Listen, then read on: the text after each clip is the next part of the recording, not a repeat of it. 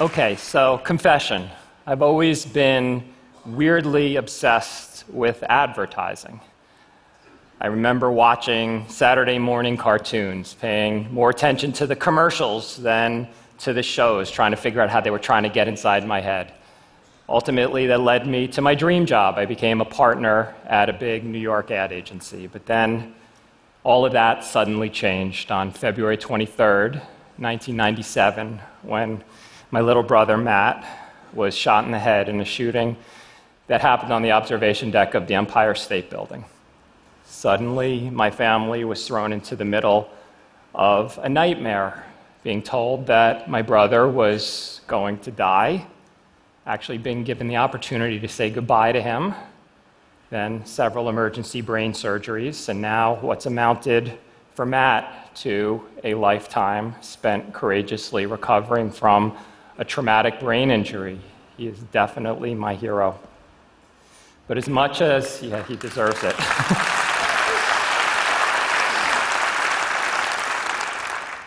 but as much as this tragedy was a nightmare for my family, I often think about how much worse it could have been. In fact, how much worse it is for the 90 families every day who aren't as fortunate, who lose loved ones, brothers, sisters, sons, daughters, parents. They don't all make national headlines. In fact, most of them don't. They go largely unnoticed in a nation that's kind of come to accept a disgraceful national epidemic as some kind of new normal.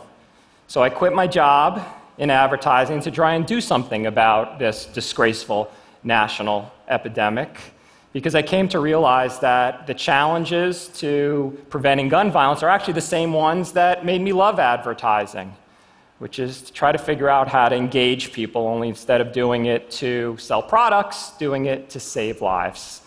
And that comes down to finding common ground, where what I want overlaps with what you want. And you might be surprised to learn when it comes to gun violence just how much common ground there is. Let's look, for example, at people who love to hunt. Sport enjoyed by millions across the U.S. It's a proud tradition, families. In some places, the first day of hunting season is actually a school holiday. What do hunters want? Well, they want to hunt. They love their guns. They believe deeply in the Second Amendment right to own those guns. But that doesn't mean that there isn't common ground. In fact, there's a lot of it, starting with the basic idea of keeping guns out of dangerous hands. This isn't about taking certain guns away from all people. It's about keeping all guns away from certain people. And it's the people that it turns out we all agree shouldn't have guns convicted violent criminals, domestic abusers, the dangerously mentally ill. We can all appreciate how Brady background checks have been incredibly effective in keeping guns out of those dangerous hands. In 20 years, Brady background checks at federally licensed firearm dealers have blocked 2.4 million gun sales to those people that we all agree shouldn't have guns. And whether you love guns or hate guns, you probably also appreciate that there shouldn't be thousands of gun sales every day at gun shows or online without those Brady background checks, just like there shouldn't be two lines to get on an airplane, one with security and one with no security. And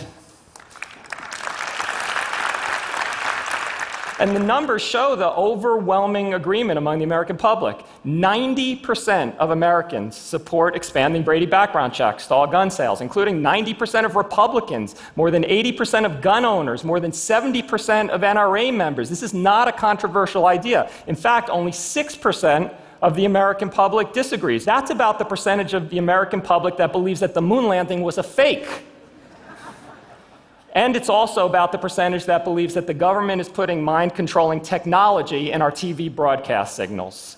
That's the extent to which we agree about background checks. But what about the 300 million guns already out there in homes across America? Well, first, it's important to realize that those guns are mostly in the hands and homes of decent, law abiding people like you and me who want what we all want, including keeping our families safe in fact, that's why more and more people are choosing to own guns. Ten years ago, 42% of the American public believed that a gun incorrectly makes your home safer. Today, that number is 63%.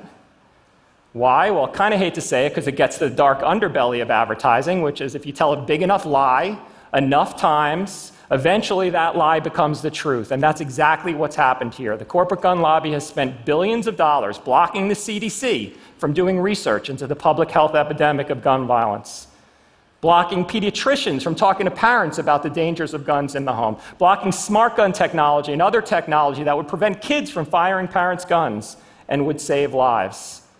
They're desperate to hide the truth because they view the truth as a threat to their bottom line.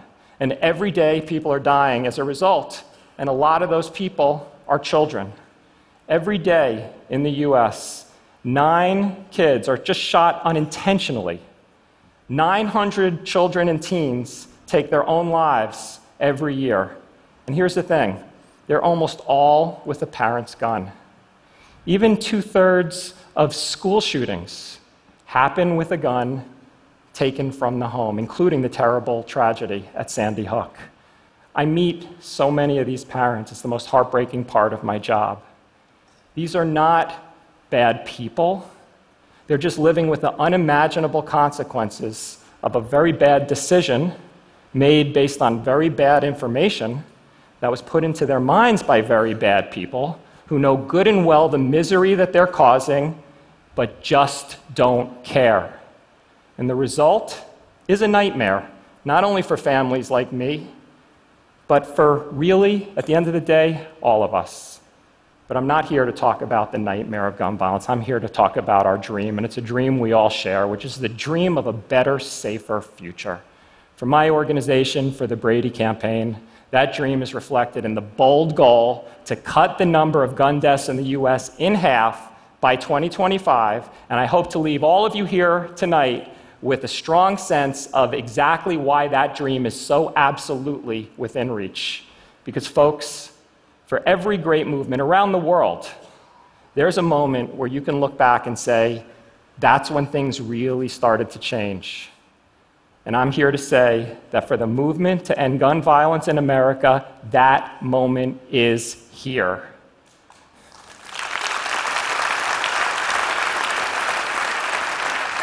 We are so clearly at a tipping point because the American public has come together by the millions, like never before, based on that common ground to say, enough, enough of the mass shootings in malls and movie theaters and churches and schools, enough of the daily terror of gun violence that in homes and streets that's claiming the lives of women and young black men in staggering proportions, enough of easy access to guns by the people that we all agree shouldn't have them, and enough of a small group of craven politicians putting the interests of the corporate gun lobby ahead of the people that they have been elected to represent. Enough.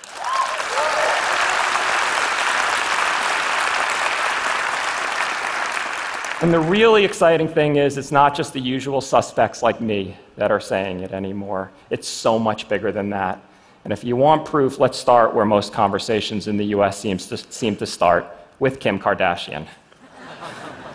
And here's the thing it's not really a joke. I mean, think about when issues change. It's when they go from being political issues and advocacy issues to being part of pop culture, voices coming from everywhere, celebrities using their platforms, musicians, athletes. The NBA has come forward, conservative pundits that you never would have imagined have come forward.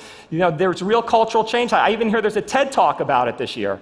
I mean, that's the extent to which this cultural change is, is happening. And yes, Kim Kardashian has made an unsolicited, passionate appeal to her 35 million Twitter followers for expanded background checks. Let's look at the political elections that are heating up. You know, this used to be the classic third rail issue for Democrats. Couldn't run from it fast enough. Now candidates are running on it. Some are being forced to reverse very bad positions they defended very comfortably until very recently. You know, for somebody like me, you know, watching people wave around their negative uh, NRA ratings, um, it's almost surreal to watch. We're still outfunded, yes, by the corporate gun lobby, and ultimately that needs to change. But you know what? We're smarter and we're scrappier and we have the truth on our side and we're on offense. You know, they say that the internet democratizes information. Social media and some of the organizing tools that plug into it have democratized activism. It's allowed us to show what 90% support really looks like. Sometimes I think of it, you know, we're converging and attacking instantly by the millions, kind of like white blood cells. You know, it's, it's enabled us to start to really close, and this is the bottom line close that disgraceful disconnect between what the American public wants and what our elected leaders are doing about it. Until recently, the narrative in Congress was that calls from the other side, from that 6%, outnumbered calls from our side 10 to 1. We're flipping that narrative on its head. After that recent terrible tragedy in San Bernardino, we jammed congressional switchboards. We put 15,000 calls into Congress in 24 hours. And you know what? We got a vote on a bill that nobody thought was going to see the light of day anytime soon. We're seeing real movement to repeal some of the most evil, ugly gun lobby legislation passed over the last dark decade. The stranglehold of the gun lobby is clearly being broken. We've seen President Obama's historic executive actions. They don't go all the way, but they are going to save lives because they expand Brady background checks to thousands of gun sales that didn't have them previously. And we are marching across the country. We're not just waiting for Congress to act, that would almost be the definition of insanity. We're marching across the country, state by state, marriage equality style. And you know what? We're winning. Congress is almost always the last to wake up and realize that it's on the wrong side of history. And when they do, it's always because the American public shakes them. And that's exactly what we're doing right now as we're in this tipping point. You know, recently I was flying cross country to give a speech to a large group like this, although far less intimidating. And the woman sitting next to me happened to be binge watching one of my all time favorite TV shows, Mad Men, a uh, period TV show about advertising in the 1960s. And as I was trying to think about how to end my remarks, I'd glance up at her screen every now and then. And it seemed that every time I did, I'd see somebody smoking in an office or around children or while pregnant or drinking and driving or driving without seatbelts or sexually harassing a coworker. And ultimately, it dawned on me what tremendous inspiration for those of us who have this dream to end gun violence. I mean, think about how much the world has changed in a relatively short period of time, how all those behaviors that were once considered commonplace or normal, some even glamorous or sexy, have become stigmatized in just a generation or two once they became conversations about our common ground. That is the magnitude of the change we have the potential to create around gun violence. And that's my dream that maybe someday some period TV show will depict the terrible nightmare of gun violence, and a future generation of children might only be able to imagine how terrible it must have been. Thank you. Thank you. Thank you.